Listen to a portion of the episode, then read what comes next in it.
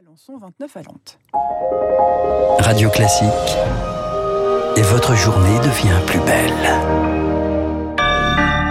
Merci d'écouter Radio Classique. Il est 9h passé d'une petite minute et voici l'essentiel de l'actualité avec Loïc Juel.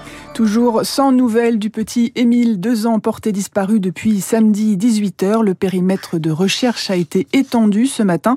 Le parquet a lancé un appel à témoins. L'enfant jouait devant la maison de ses grands-parents au Vernet, dans les Alpes de Haute-Provence, quand il a échappé à leur vigilance.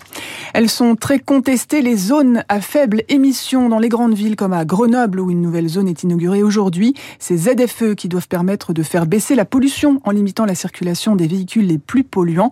Pour les rendre plus acceptables, des élus ont formulé 25 propositions, un rapport remis aujourd'hui à Christophe Béchu, le ministre de la Transition écologique.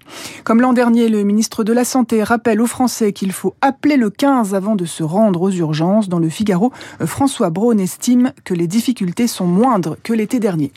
Les écologistes désignent aujourd'hui leur tête de liste pour les élections européennes. Ce sera via un vote Internet. David Cormand ou Marie Toussaint sont candidats. Tous les deux sont déjà eurodéputés. De son côté, la France insoumise dit vouloir encore convaincre de l'utilité d'une liste commune de la NUP, idée rejetée par les écologistes.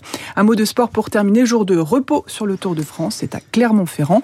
Après une arrivée spectaculaire hier en haut du Puy-de-Dôme, victoire en solitaire du Canadien Michael Woods et derrière Tadej Pogacar revient à 17 secondes derrière Jonas Vingegaard. Et Chloé, est-ce que vous savez quel été l'écart le plus petit entre le Non. premier et le deuxième du Tour de France? Mais vous allez me le dire. Eh ben oui, c'était en 89, 8 secondes entre entre Lemon et Laurent Fignon et Laurent Fignon donc a fini deuxième de ce Tour de France. J'étais pour Laurent Fignon et j'étais dévasté. Je comprends. 8 secondes effectivement, c'est le plus petit écart et ça s'annonce effectivement très très serré entre Pogacar et Vingegaard dans les jours qui viennent. Merci Chloé, il est 9h03 sur l'antenne de Radio.